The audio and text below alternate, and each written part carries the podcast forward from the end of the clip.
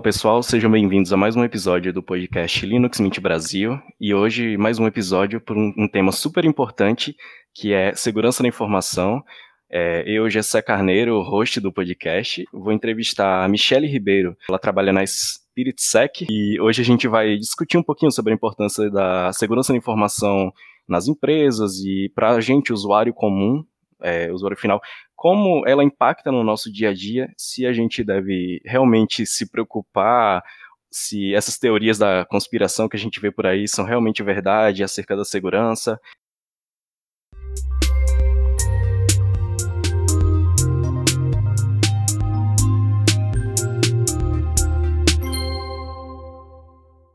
Para começar, se apresente aí, Michele, por gentileza. Olá, pessoal. Olá, Jessé. Obrigada pelo convite. É um prazer estar aqui conversando com você. Uma honra. Linux Mint que cada vez cresce mais o podcast. Então, eu estou me sentindo bastante honrada de fazer parte desse grupo de pessoas seletas. É, então, vamos lá. É, eu tenho já quase 20 anos de experiência na área de segurança trabalhei como administradora de sistemas há muito tempo atrás e fundei a SpiritSec há alguns anos com o Gleiton Mazioli, que também é autor do Guia Foca, já passou por aqui, já conversou com você. Já, já marcou o terreno. Exatamente. E a SpiritSec, ela presta uh, serviço, ela fornece soluções de segurança da informação para empresas de alta performance, que são empresas que realmente necessitam da de tecnologia para fazer parte da sua operação, né? Faturar. Então a gente está falando de fintechs, de bancos, de e-commerce, é o que a gente gosta de chamar de empresas de alta performance. Tirando a SpiritSec, eu também tenho um lado B, em que eu fiz uh, a graduação e o mestrado em Relações Internacionais na Universidade de Londres. Eu ganhei um, uma bolsa do programa Shivering do governo britânico para estudar relações internacionais, mas com foco em cybersecurity, né, conflito cibernético, é onde a guerra cibernética é, começa, se é que ela existe, também tem essa questão. É verdade. É, então, é, tem um, um, lado A, que é o lado de executivo, de segurança da informação, e tem o lado B, onde eu pesquiso bastante sobre é, normas e políticas internacionais e o conflito digital. E assim, de certa forma, essas duas, esses dois lados se complementam, né? Porque um vai mais para a área de sistemas, né? Como você falou, mais a parte técnica, e a outra de realmente relações, né? E entra todo também aquele lance de é, engenharia social, né? Que a gente escuta falar por aí, e comportamentos que podem ou não é, trazer vulnerabilidades para empresas e sistemas, não é? É, Sim, e vai além disso, né? É, vamos imaginar que você, na sua casa, tem lá o seu computador e ele foi invadido e ele está sendo utilizado por é, hackers chineses, exemplo, tá? Para fazer algum ataque contra o governo americano. É, isso tudo tem um impacto, né? É, o seu recurso está sendo utilizado aqui no Brasil. Então, qual é a lei, qual é a norma que se aplica uma vez que a pessoa atacada estava nos Estados Unidos utilizando o recurso brasileiro, mas o, o agente estava lá na China. Então, qual é a lei? Né? Quem é que vai ditar se estava certo ou está errado? Então, a segurança da informação, ela parte, sim, do usuário, mas dependendo das atitudes, a gente pode chegar até é, ter impactos com uma guerra cibernética, um conflito digital. É, e sobre isso de guerra cibernética, né? A gente até escuta muito falar por aí que a próxima guerra mundial, assim, Deus o livre, mas falam que realmente a segurança da informação vai estar em, na tona, né? Claro, as últimas guerras, elas é, não rolou muito isso de Claro, teve criptografia envolvida, teve mensagens, códigos, só que hoje em dia está muito mais em evidência né, a importância dos dados e essas manipulações, né?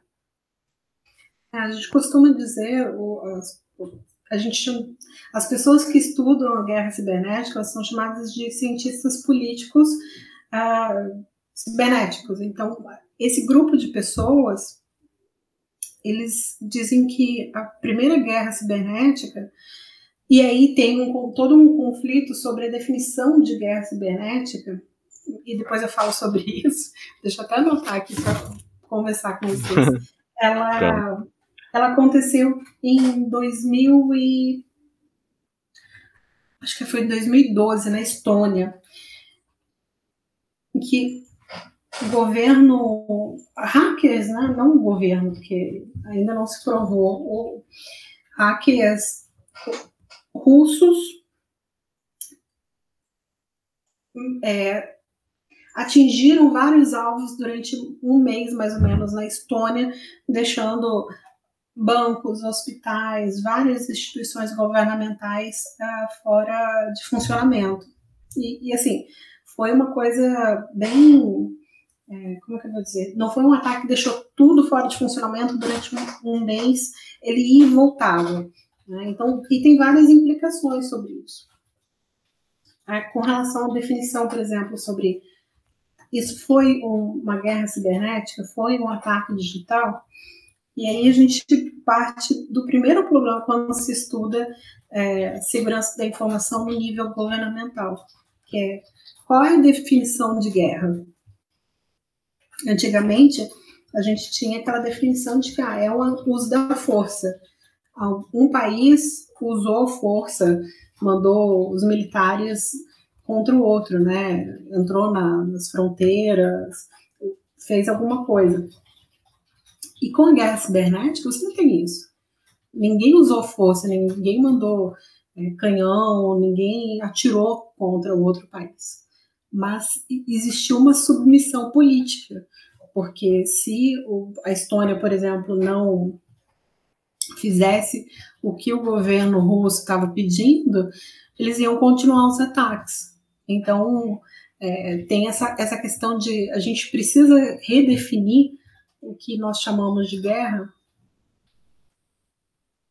É, e assim, se for ver, os ataques cibernéticos têm uma característica meio silenciosa, né? Porque quando não é descoberto é, no processo, tipo, tá acontecendo nesse exato momento invasões em X rede ou X é, instituição, por exemplo, é, dificilmente eles vão conseguir parar no momento que está acontecendo. Ou é quando já foi é, dando relatórios de que ah, vazaram não sei quantos dados de pessoas e tal. Tipo assim, é, dá para considerar que é uma guerra também, porque se teve conflito, se teve prejuízo de forma não global, mas uma forma maior, tipo, de maiores impactos, dá sim para dizer que é uma guerra, só que não não dá para também se prender a, ah, não, tem que envolver armas, tem que envolver é, mortes ou algo assim mais pesado, sabe? É, então, é, esse é um das, da, dos, dos, meus argumentos. É, a gente precisa redefinir nosso conceito de guerra. Né? Antigamente, para você submeter. Me desculpa, eu penso muito em inglês, então às vezes eu vou utilizar termos, eu vou traduzir termos ingleses para português, por exemplo. Submeter. É bom que eu já vou aprendendo também. Então, você pode impor a sua vontade não só utilizando é, armas, mas também utilizando sistemas. Né? Então, quer ver um outro exemplo? É, as eleições americanas, toda aquela influência que houve, né? que eles dizem que houve uma influência russa. É, você impactou o sistema político de um outro país. Isso é um ataque, isso é um conflito. Né? Então é uma coisa para a gente pensar. E eu gostei muito que você falou sobre a questão do, do período, né? A gente não consegue identificar, ele é silencioso. E aí tem uma outra questão, que as políticas internacionais, as normas é, acordadas pela ONU, por exemplo, elas dizem que um país só pode revidar no momento do ataque. Então, se isso somente para defesa. Né? Então, digamos que a Argentina atacou o Brasil. O Brasil só pode revidar naquele momento e somente uma força proporcional para que ele se defenda. Ele não pode usar nem mais, ele pode usar menos, mas não deveria usar mais.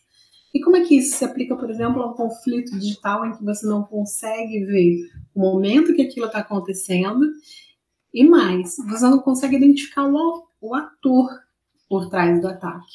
Né? Você pode achar que foi o G7, quando na verdade foi, sei lá, um governo lá do Oriente Médio, que estava somente utilizando o G7. Existe um livro muito bom que fala sobre isso, inclusive, é, chamado Cyber Mercenários.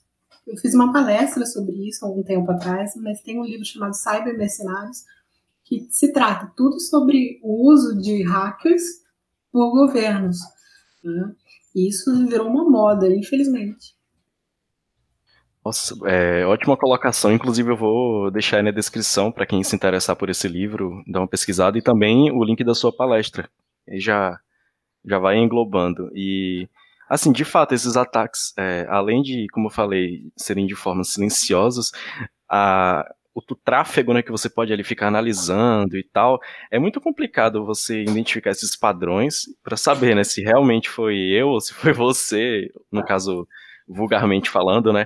O alvo, Sim. claro, não dá para citar aqui todas as técnicas, acho que seria impossível, as técnicas que eles usam para é, se camuflarem na rede, digamos assim, mas é, é coisa assim que a gente nem conhece muitas vezes e realmente é muito complicado fazer essa regulação. Então, tipo, ao mesmo tempo que essa lei, ela protege de, sei lá, o Brasil, no caso, utilizar de uma força que não seria é, necessária tipo, às vezes abusando do poder e às vezes também ficando refém de não poder é, fazer investigações posteriores ou então mesmo já ir se preparando, né, antes de não, se preparando não, de fazer investigações é, posteriores, né, para saber é, de onde realmente veio esse ataque, na né, fonte.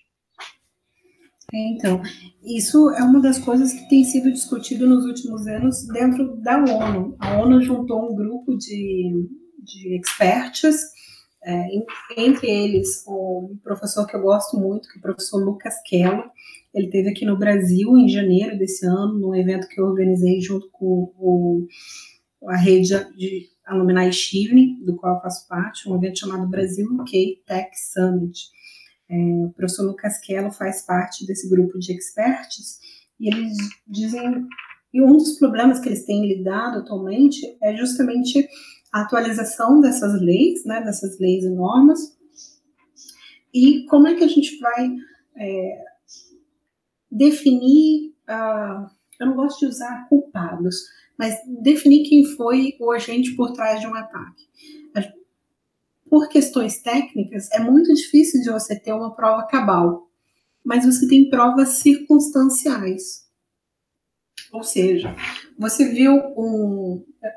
Alguém monitorou a Deep Web e viu um bate-papo ali sobre um assunto, é, viu também que existe um motivo por trás do ataque. Quem é que era a pessoa que ia lucrar mais com aquele ataque?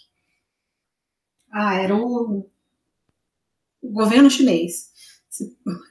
Eu não gosto de hoje, usar a teoria hoje a China tá Hoje a China tá sofrendo, né?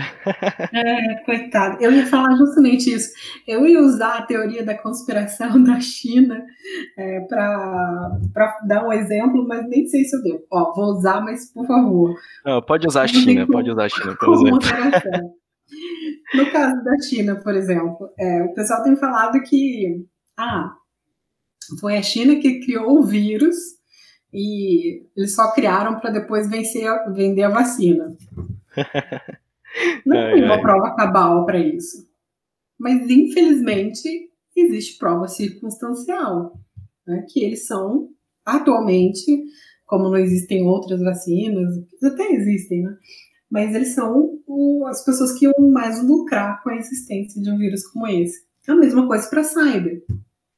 Teve um ataque, por exemplo, contra a Sony, aconteceu alguns anos atrás, é, para impedir que o lançamento de um, de um filme que denegria a Coreia do Norte é, ocorresse. Tá, quem foram os atores por trás disso? Ah, foram um grupo de hackers e tal. Mas quem é que é, patrocinou esse grupo de hackers? Eles tinham recursos para fazer Acho que a, a palavra orquestrou combina, né? combina. É, eles tinham os recursos necessários para fazer esse ataque? Não, eles precisavam de um patrocínio. E quem é que ia lucrar mais com a, o, o fato do filme não ser lançado? Ah, então era o governo norte-coreano. Então tá bom, é uma prova circunstancial, ela não é cabal. Mas é, eles têm discutido isso desde 2000 e, acho que 2012, 2016. Tem um tempinho já e até o momento não se chegou a uma conclusão. Mas o que eu gosto de dizer é o seguinte: para a gente, é, talvez, não sei, ir para outro assunto, não ser é, só política internacional. É, Sim. O grupo, o corpo de normas e, e leis internacionais que nós temos elas se desenvolveram desde a da Idade Média e elas avançaram muito na Primeira e na Segunda Guerra. Para a guerra cibernética, se é que ela existe, vai acontecer a mesma coisa. A gente teve a primeira, o primeiro grande conflito em 2012. Então a gente só está começando nessa área e muita coisa vai evoluir.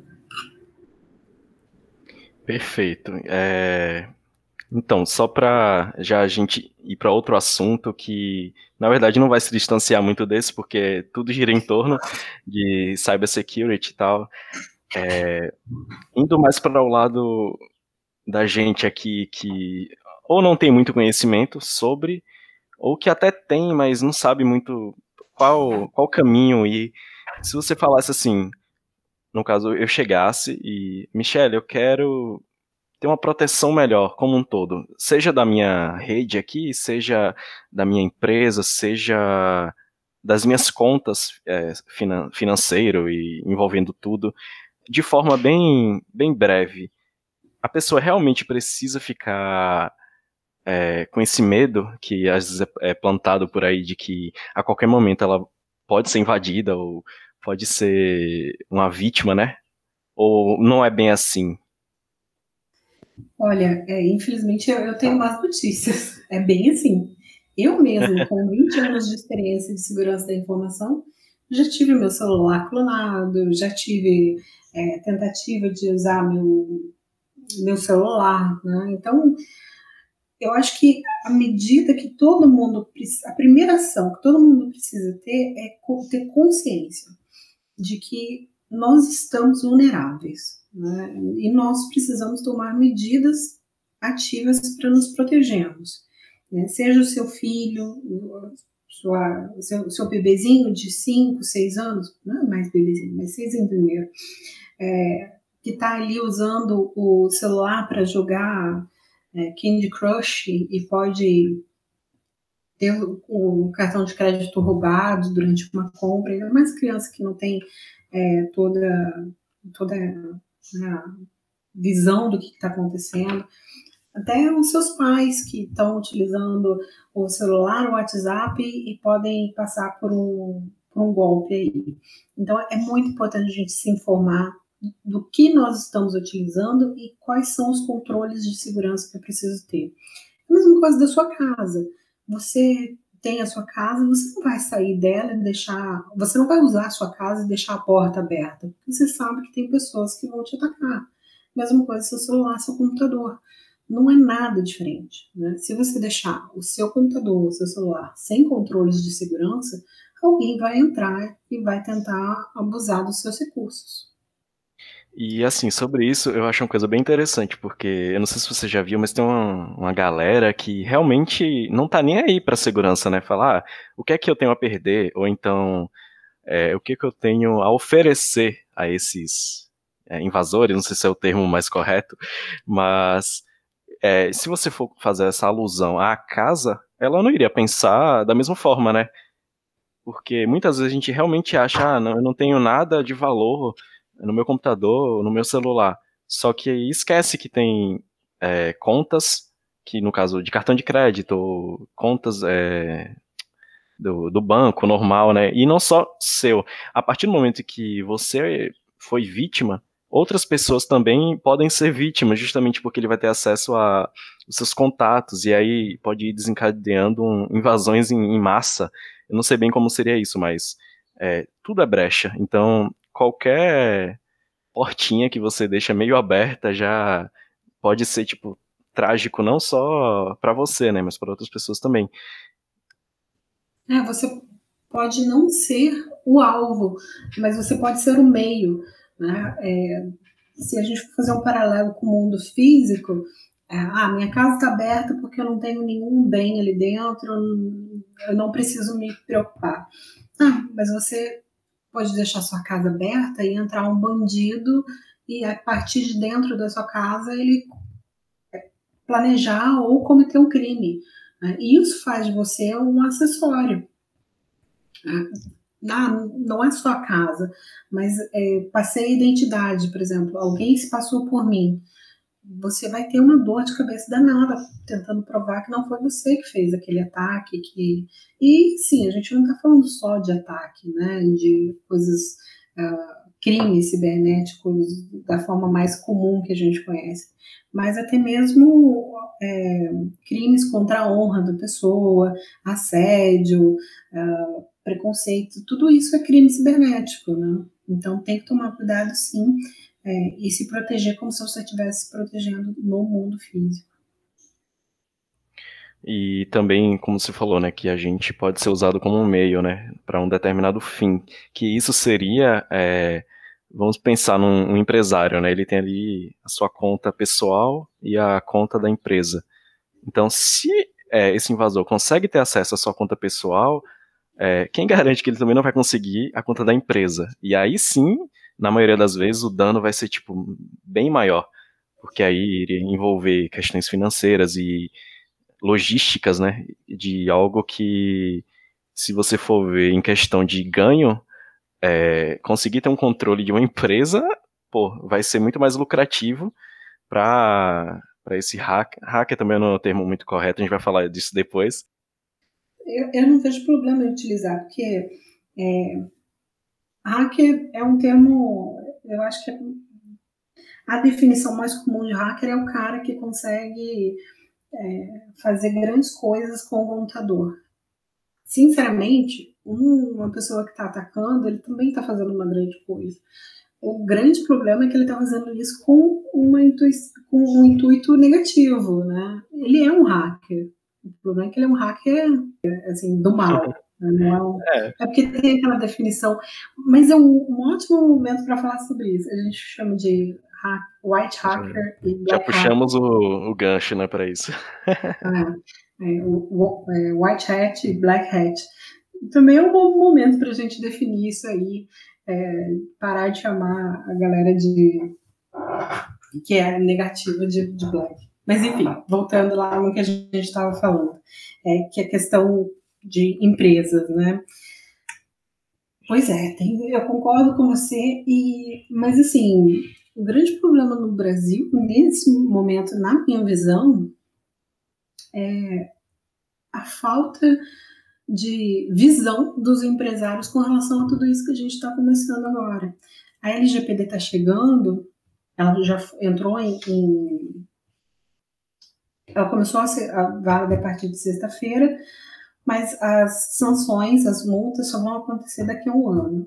E a gente está recebendo assim uma grande demanda é, de busca por serviços de segurança da informação justamente por causa da LGPD. Mas antes disso, haviam grandes impactos e os empresários não se preocupavam. Só quando acontecia com ele é que aí a ficha caía. Mas a gente vê empresas que faturam 50, 100 milhões só com um firewall. E aí um firewall desatualizado que, que, ninguém mantém, uh, não tem nenhum outro controle de segurança. E aí, de repente, a empresa é atacada, aparece um ransomware, criptógrafo, criptografa os dados do, da aplicação e a empresa fica parada três, quatro, uma semana. Isso só para recuperar o backup, dependendo da tecnologia utilizada. E muitas vezes, infelizmente, a gente vê que eles nem backup têm. E backup faz parte dos controles de segurança. Então, é, tudo que a gente está falando aqui é muito bacana, mas infelizmente no Brasil os empresários eles precisam dar um passo atrás. É, tem um, um, alguns artigos novos no, no site da Spirit, e um deles que está subindo hoje é justamente sobre isso. Dados hoje são ouro digital. Você não vai deixaria seus, suas barrinhas de ouro fora do cofre. Por que, que você deixa suas informações, então, sem controles de segurança?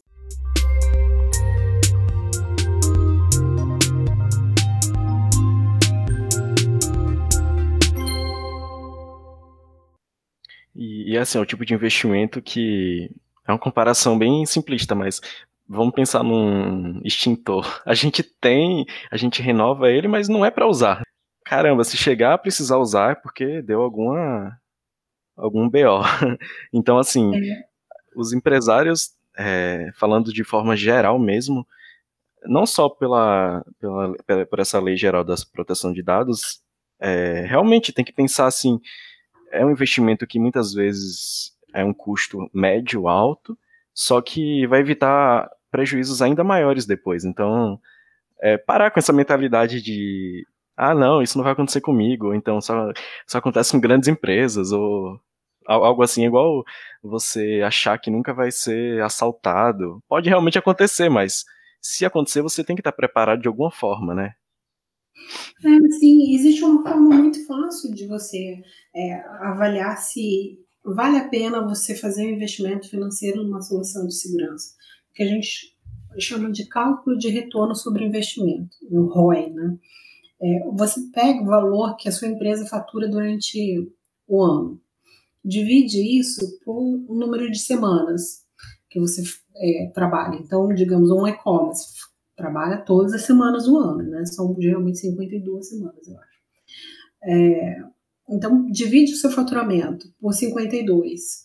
Aí divide esse número por 7, que são os dias que você opera. Se você opera 5 vezes por semana, somente no horário comercial, você vai dividir por 5 e não por 7. E aí você vai chegar a um número que é o seu uh, o valor que você teria de prejuízo por dia parado da empresa. Digamos que esse número seja 300 mil reais por dia. Não vale a pena você investir uma solução de segurança que custa aí 80, 50, dependendo do tamanho da sua empresa? Vale muito a pena. Então, precisa ser feito um planejamento estratégico e um planejamento de continuidade de negócios. E assim, mesmo com esse cálculo, eu ainda acredito que praticamente qualquer empresa deve ter o mínimo que seja de segurança, nem que seja um bom firewall na rede ou tá, é, sei lá, pelo menos manter ali os sistemas originais, que a gente sabe que ainda hoje em dia tem empresas que utilizam, por exemplo, Windows, né, com craqueados e tal, tipo coisas assim básicas que dá para resolver até mesmo sem precisar de uma consultoria, né, que seria o ideal, mas medidas ali que o próprio time de TI ali da empresa consegue resolver, né, a, pelo menos uma solução complementar, né. Sim, é, eu tomo muito cuidado com relação a falar que o firewall é o que o firewall vai proteger a sua empresa porque a gente tem que manter em mente uh, o conceito de segurança em camadas. O que, que isso quer dizer? É, o firewall é, também é uma partezinha, né, do, de toda essa, essa junção é, que a gente tem de... O firewall ele vai proteger o seu perímetro, né, que é aquela a, a, a região onde você está. Né? Mais uma vez, tentando fazer um paralelo com o mundo físico, o faro ele é como se fosse a, o seu porteiro. Né? Mas se você não adianta você ter um porteiro bom, se lá atrás da sua casa você colocou uma porta aberta para o pessoal da limpeza. Ai, que horrível. É, o pessoal da, sei lá, da obra. É porque, infelizmente, isso é o mais comum. É, é dá para entender. É. Pessoal, eu não sou preconceituosa, eu juro. É, eu sou bem pão com ovo, inclusive. Eu tô tentando manter uma mais uma postura é, empresarial, mas eu sou bem simples. Enfim. Não, tá, aqui é tudo na simplicidade. Pode é. ficar à vontade. Então a gente tem, tem lá a, a nossa casa, né, a nossa, nossa empresa, e aí o nosso firewall seria o porteiro. E ah, lá atrás você criou um portão para o pessoal entrar com as entregas. Ficou mais bonito agora, hein? É, é ficou. né? E não tem ninguém olhando quem que entra e sai com essas entregas, que é o que muita gente faz, né? Coloca um firewall na rede, só que aí abre o servidor web é, para colocar o seu a sua aplicação, o seu site disponível falando direto com a internet. Então, aquele teu faro, ele já não tem mais, é, já não está protegendo o teu perímetro, porque seu perímetro está tá aberto. Né? Então, aí você tem que colocar uma outra camada de segurança, que é a segurança de aplicação. Né? Você, e aí que entra o DevSecOps. Fazer uma segurança de dados, né? ver onde é que seus dados estão indo, para onde eles estão onde é que eles estão caminhando, se eles estão caminhando com criptografia ou se eles estão caminhando sem contexto plano, enfim, é, é bem importante a gente pensar, conhecer sempre como é que a empresa funciona ou como é que a minha casa funciona, quem é que está acessando e pensar em todos os controles de segurança para todas essas camadas. Ah, eu não consigo. Eu, meu, meu recurso é pequeno, como o José disse coloca um faro, fecha o perímetro, não adianta você colocar o faro e deixar o perímetro aberto, e instala pelo menos uma VPN para as pessoas acessarem.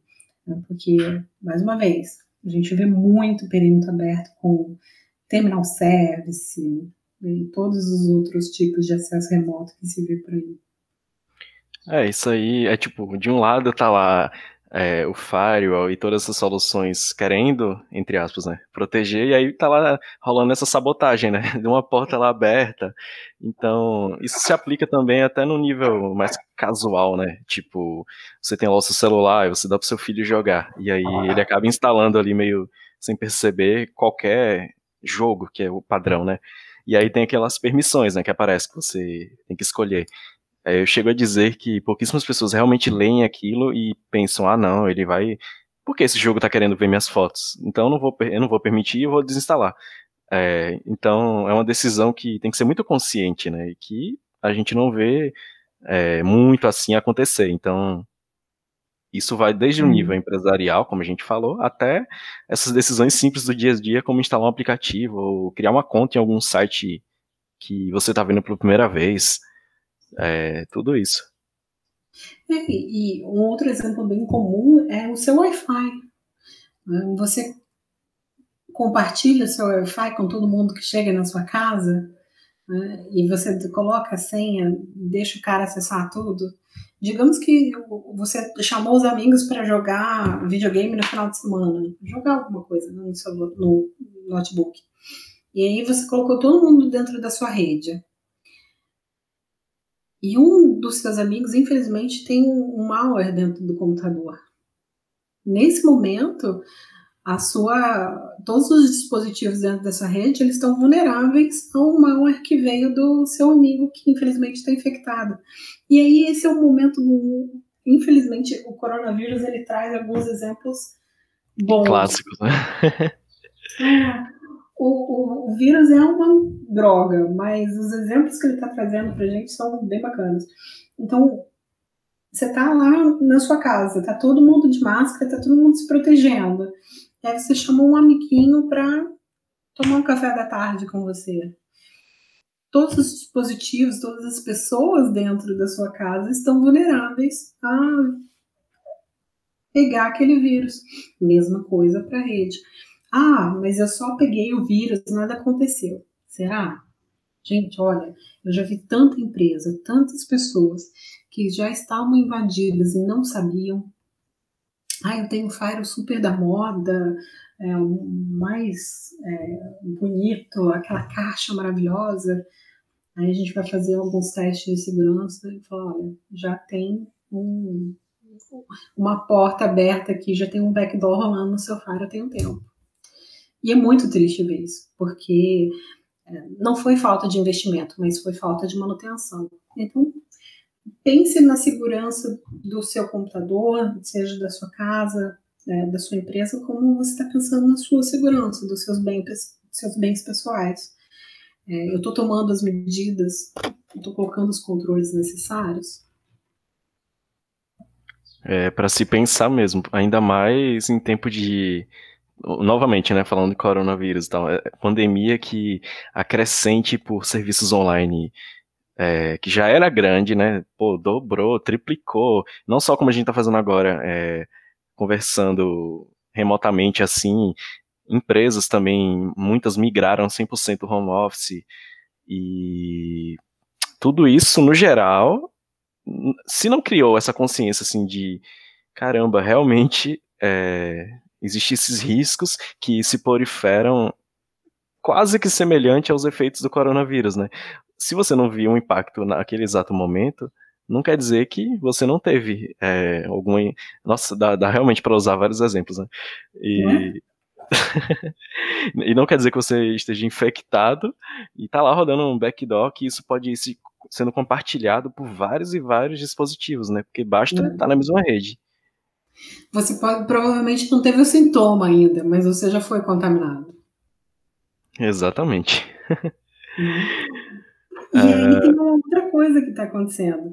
É, além do, disso que você super colocou, a questão do home office, da, da nossa vida ter passado para uma vida mais online, a lei geral de proteção de dados também está causando o aumento de, de ataques. Nossa, que coisa super controversa de falar. Sim, é verdade. Vamos é, fazer realmente. uma análise.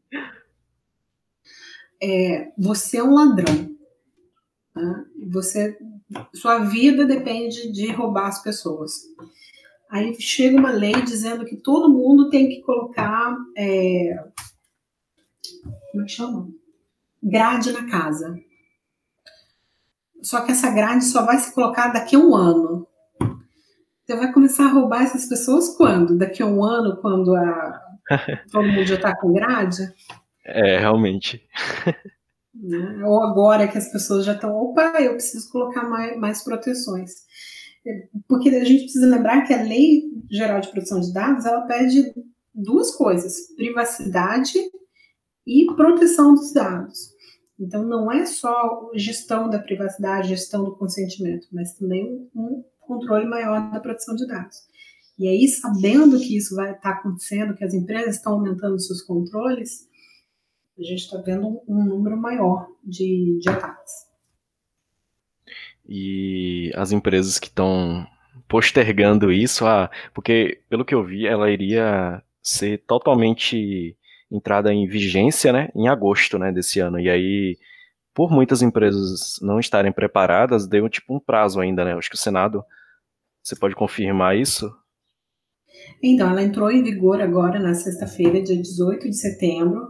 Eles queriam adiar por mais um ano, e aí o Senado falou, eu não sei se foi o Senado, mas chegou-se à conclusão de que ela vai entrar em vigor, entrou em vigor agora dia 18. Mas as sanções, que é a aplicação da multa, que ela vai de 2% do faturamento anual das empresas a 50 milhões, elas é, só vão começar a ocorrer no ano que vem. Tudo isso pode mudar, né? A gente tem que ser sincero. Assim, o governo brasileiro sempre muda algumas coisas, mas um grande problema é que a a agência que está sendo criada para é, fiscalizar a lei, ela vai ter, até o momento a definição é essa, que ela vai ser sustentada com os valores da multa. E isso dá um apetite muito grande para essa agência. Então a gente está bem preocupado com relação a como isso vai acontecer no futuro. Bom, é, indo então para uma, acho que ficou bem, bem claro em relação a isso. E assim, é, indo para uma vertente de mais de educação, é, onde você acha que está mais crítico essa questão de, da segurança da informação, por exemplo? A, um jovem ou uma jovem, né, recém saiu do uhum. ensino médio, está entrando ali na faculdade e ela, por algum motivo, se interessou muito por essa área de segurança. Eu não lembro assim de um, algum curso de faculdade específico de segurança da informação e tal. Então, é, você poderia dizer assim algum caminho que quem quer trabalhar na área não precisa nem citar as tecnologias, mas se for falar em um caminho ali meio que traçado, não sei se pode dizer assim, mas para quem quer seguir só nessa área de seja de pen testing ou de consultoria, algo de, dessa vertente de segurança. Geralmente o profissional de segurança da informação ele ganha um valor acima do mercado com relação aos outros é, os outros profissionais, por alguns motivos. O primeiro é que a demanda por profissionais de segurança da informação é menor, então quem contrata esses profissionais, até o momento, né, isso tudo pode mudar daqui a pouco, são grandes empresas, banco, é, fintechs, etc. Então, que eu, que eu chamei no começo de empresas de alta performance. É, e também porque o profissional de segurança da informação ele tem que ter um conhecimento muito amplo é, ao meu ver, não só de tecnologia. Isso é uma preocupação que a gente tem na hora da contratação. É, as pessoas que vão trabalhar na Spirit, elas não, tem, não podem ter apenas o conhecimento de como funciona um firewall, um firewall de mercado. Né? Tem várias caixinhas aí, eu só não vou citar nomes para não fazer propaganda. É, mas ele tem que saber como as coisas funcionam. Então, para isso, ele tem que ter passado é uma evolução na carreira. Então, geralmente, ele já foi precisa de mim, né? e aí passou pelo profissional de rede, administrou sistemas, administrou rede, e agora ele está indo para a parte de segurança, porque ele já sabe como funciona o sistema operacional, como funciona a rede, e agora só falta ele aprender como proteger, como colocar mecanismos para essas camadas. Ah, outro, então, outro ponto também é em questão de desenvolvimento de software. Se ele tem uma mínima, média noção de como é construído um software, um aplicativo, é, na maioria das vezes ele vai conseguir pensar assim, qual o tipo de, é, de falha que poderia ocorrer em um, um X sistema, que ele poderia tentar ver se está corrigida essa falha ou criar soluções para proteger softwares internos ou softwares de outras empresas também, né? Então, além de redes e é, acho que qual foi o outro ponto que você falou? É, e sistemas, tem essa parte também dos softwares no geral, né? Não só do sistema operacional em si, tipo, de saber as camadas ali, como o Linux funciona, ou Windows e tal. Exatamente. Eu acho que a uma mensagem também muito importante da gente passar, junto com aquela questão da, da segurança em camadas, é saber que não existe um profissional de segurança da informação. Existe um profissional de segurança de dados, um profissional de segurança de rede, um profissional de segurança de aplicação. É claro que existem super profissionais que conseguem fazer segurança de todos esses essas camadas. Mas pensa o seguinte: ah, eu sou um mim. Ah, então agora eu posso fazer segurança de sistema. Eu sou um desenvolvedor. Ah, então agora eu vou passar para segurança de aplicação. É, então são caminhos diferentes, né? até porque existem camadas diferentes de segurança. Mas geralmente o que eu vejo é isso, sabe? É uma evolução. E o primeiro passo, na minha, na minha visão, não é só saber de tecnologia. Tecnologia é muito importante mas você tem que saber avaliar o que, que aquela tecnologia impacta. Então você quer vender uma solução de segurança e aí vender no conceito mais amplo, não só vender para um cliente, mas vender para o seu chefe, vender para sua mãe, para sua avó, para o seu filho que precisa utilizar aquele controle. Então você precisa ter uma noção ampla de por que, que eu estou colocando aquele controle. Ah, é porque eu quero evitar que exista um impacto financeiro na empresa. Eu quero evitar que a minha vovó seja é, tenha o seu WhatsApp fraudado. Porque isso vai te dar uma noção é, melhor do que você, quais são os passos que você precisa fazer e qual é a melhor forma de fazer isso. Acho que o resumo é ter uma visão macro, sabe? Não só da tecnologia, tecnologia é um meio para você chegar ao fim, que é o que eu quero proteger.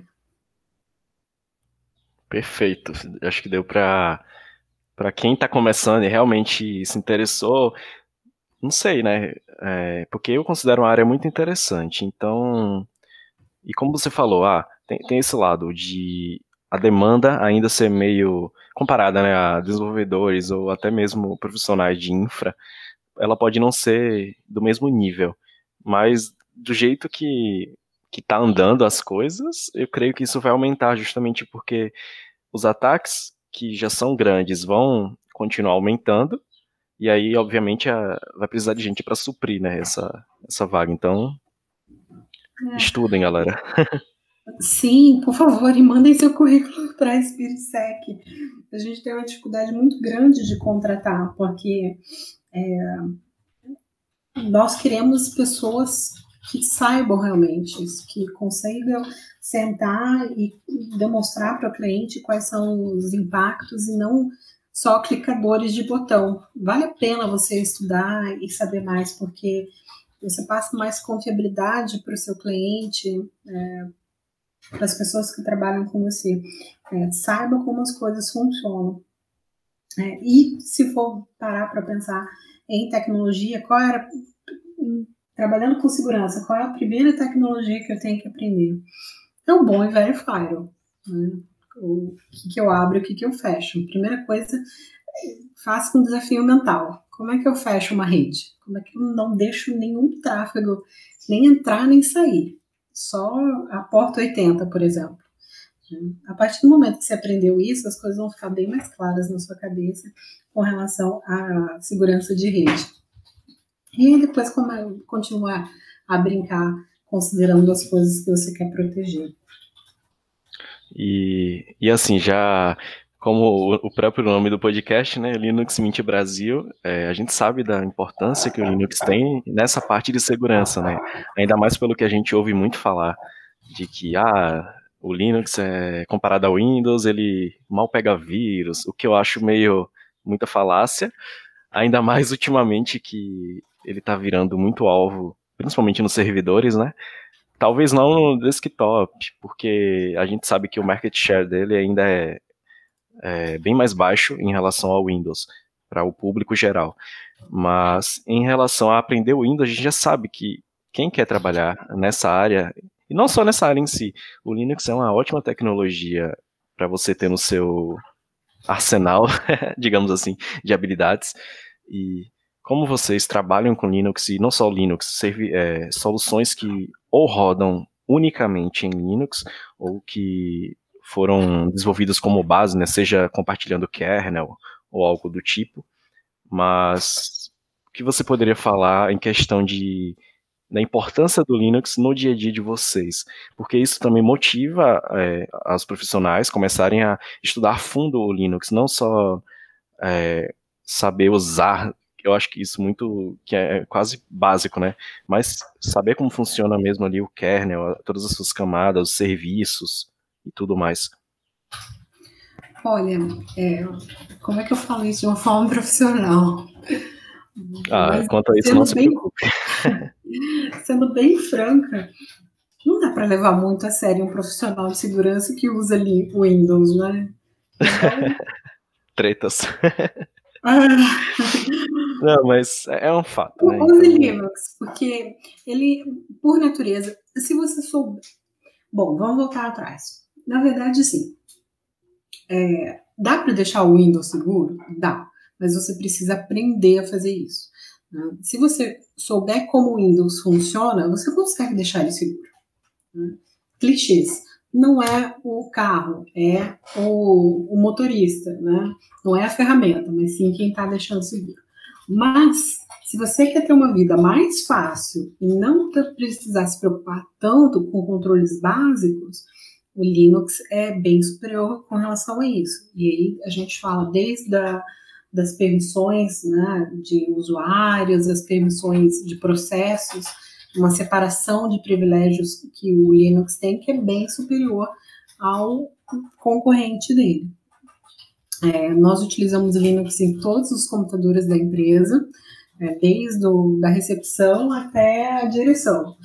Então, porque facilita a nossa vida, né? A gente precisa colocar controles de segurança, mas são menos, são menos o número de controles é menor.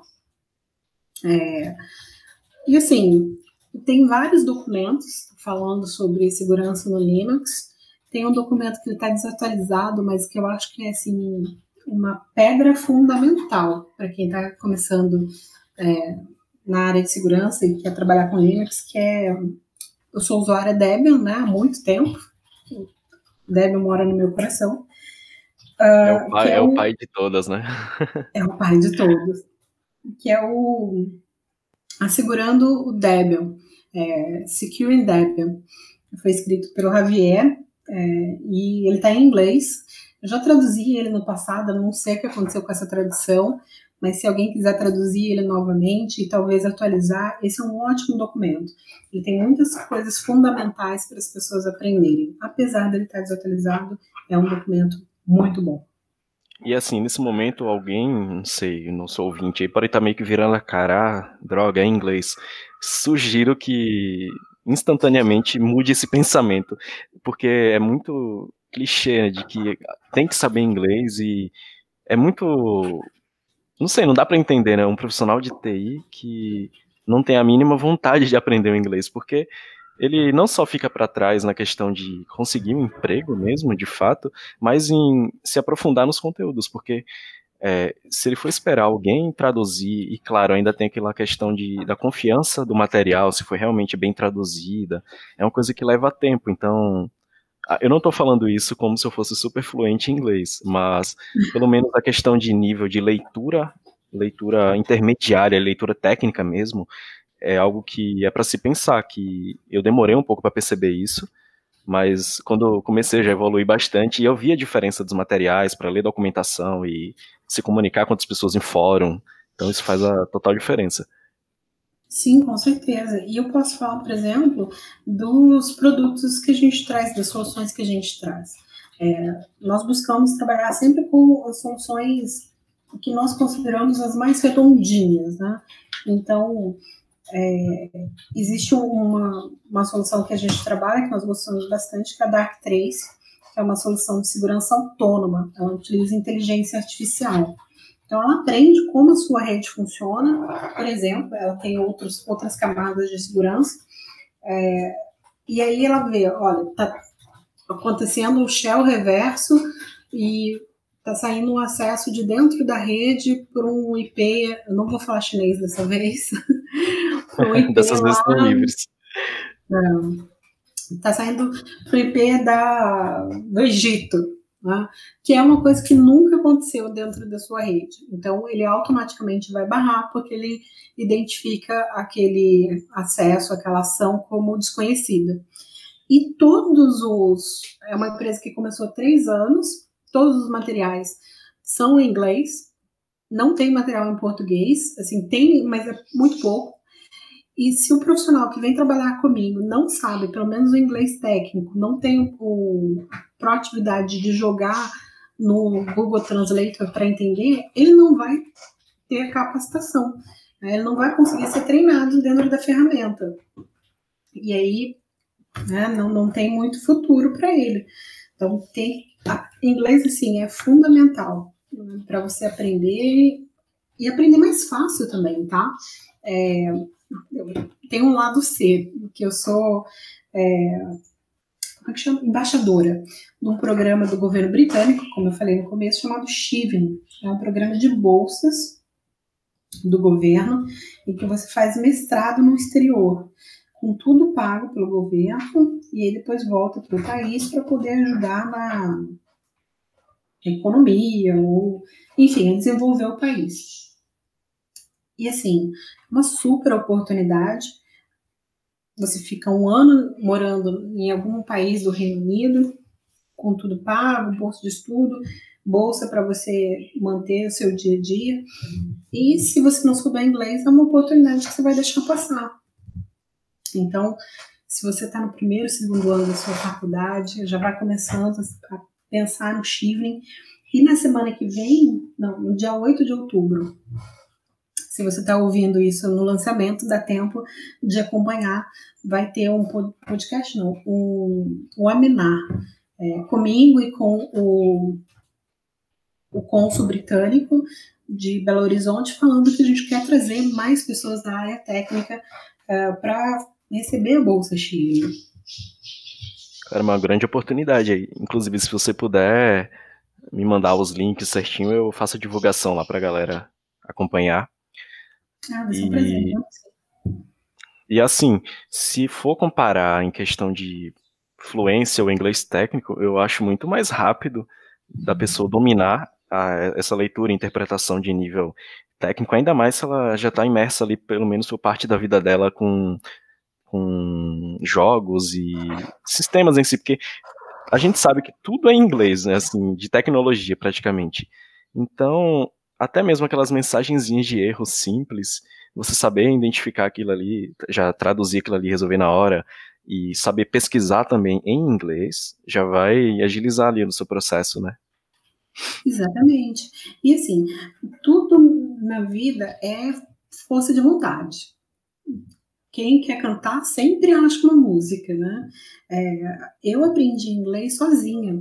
Eu vim de uma família super pobre, estudei sempre com bolsas na minha vida, mas eu passava a minha infância naquela época que os CDs vinham com as letras das músicas, procurando no dicionário, traduzindo. Na capinha, né? Exatamente. Hoje a gente tem a facilidade de ter a letra pronta já e já ter a tradução, mas para, vai comparando, né? E aí você vai associando, opa, people é pessoas, então vai aprendendo. É, e nunca, mentira, fiz um curso de inglês que me passaram direto para para a última última turma, porque falaram, olha, você não precisa aprender inglês. Eu queria ter o certificado, então é, e inglês pode mudar a sua vida, né? Eu fiz a graduação, mestrado lá fora e hoje tem uma empresa que está gerando empregos. Eu fico feliz de falar que é uma mulher liderando uma empresa de tecnologia, que infelizmente são poucas por aí. E foi isso se, dá, se deu muito ao inglês na minha vida. Então não tem desculpa de que eu não tenho recurso. Se você tem vontade, você acha o recurso por aí. É, e também, ah, não tenho tempo, eu acho que não existe. Todo mundo tem as 24 horas ali. Não, é possível que você não tenha 20 minutos, meia hora por dia para estudar inglês. Não, não, existe isso. Então é, é realmente como você falou força de vontade, ter aquele objetivo ali traçado para realmente ter um sentido, né? Porque quando a gente estu estuda algo por estudar, nem sempre esse motivo vai ser mais forte para você manter, né, aquela constância, a disciplina a longo prazo, né? É, eu sempre me via, assim, quando pequena, eu sempre me via trabalhando, sendo executiva, falando em inglês com as pessoas. Essa era a minha visão de futuro. E essa visão de futuro me ajudou a, a estudar no dia a dia. E como você falou, né, tempo todo mundo tem. É, hoje tem podcast, tem audiobook, é, tem chat, arranja um, um, amigo ou uma amiga para conversar é, em inglês, assim, cara, né, como eu disse, quem quer cantar, acha uma música. E se você quiser também, converse comigo no Twitter, eu super respondo em inglês as pessoas, super incentivo é, quem quiser bater um papo comigo, a praticar Pode me mandar mensagem em inglês no, no Instagram, no Telegram que eu respondo.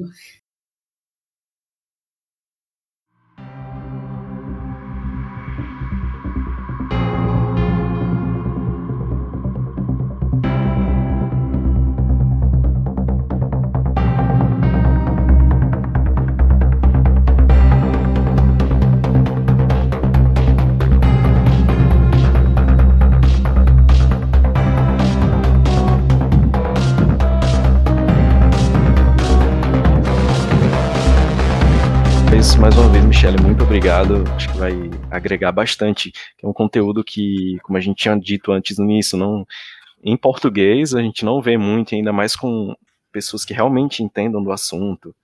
É, então, é um prazer imenso. Ah, eu é que agradeço. Foi um prazer conversar com você. Pessoal, mais uma vez, eu estou à disposição de todo mundo é, lá no Twitter, arroba Michele Ribeiro. É, e quem quiser seguir a Spirit também, arroba SpiritSec, com, né, em vez de ser spiritsec.com, que é o nosso domínio, é spiritsec.com, tudo junto. E principalmente hum. empresários, já, já, fazendo aquela propaganda, né? Confiram lá as soluções da Spirit. É, é, time de primeira, né? Sem, sem dúvidas. É, mas assim, a gente precisa muito de pessoas, boas pessoas trabalhando com a gente.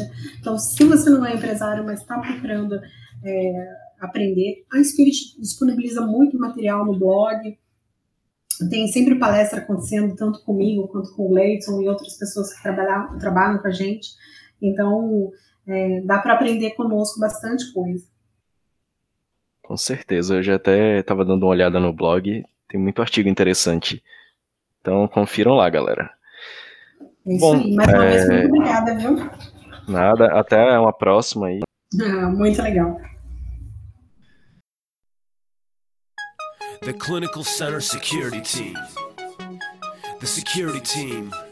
We know what to do. Don't worry, we're here to protect all of you. Don't be scared, don't run away. We're not here to cause you grief. But if you own an IT system, you'll be going through a security assessment debrief. We're also called the CCISSO team. Can you guess what that means? Information System Security Officer. Yeah, that's a mouthful, but we're here to help you keep your data safe so they can't be pulled. We also have a CC Privacy Officer who'll ensure all your PIAs are done to help protect your PHI and PII. We'll try to make your life easy, but not as easy as pie. Security and privacy go hand in hand. We work together, but we need all you to give us a hand. So we call stand proud and take a stand. Yeah. CC Security Team, we got your back. We know what to do, that's why we're here. Protect all of you, all you hackers out there. Beware, be very scared of the security team. CC security team. CC security team. We got your back, we know what to do. That's why we're here to protect all of you. All you hackers out there, beware, beware, be very scared of the security team. CNAs, ANAs, PIAs, CARs, and ATOs, all these acronyms, OMG. Don't worry, we can tell you all about them, so no need to freak. Security should be on everyone's mind right from the start. Don't wait till the end and get a jump start. We know your mission, your goals, but our job is to make sure that you know that security plays a big role. The same rules apply to everyone, but if you need something, just ask us and we'll help you out.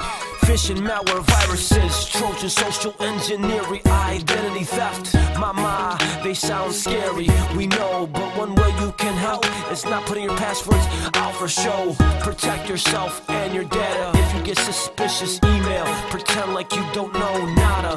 Don't click on links or give your sensitive info via email. Go face to face or pick up the phone. That's bound not to fail. Nah. CC Security Team, we got your back. We know what to do, that's why we're here to protect all of you. All you hackers out there, beware, beware, be very scared of the security team.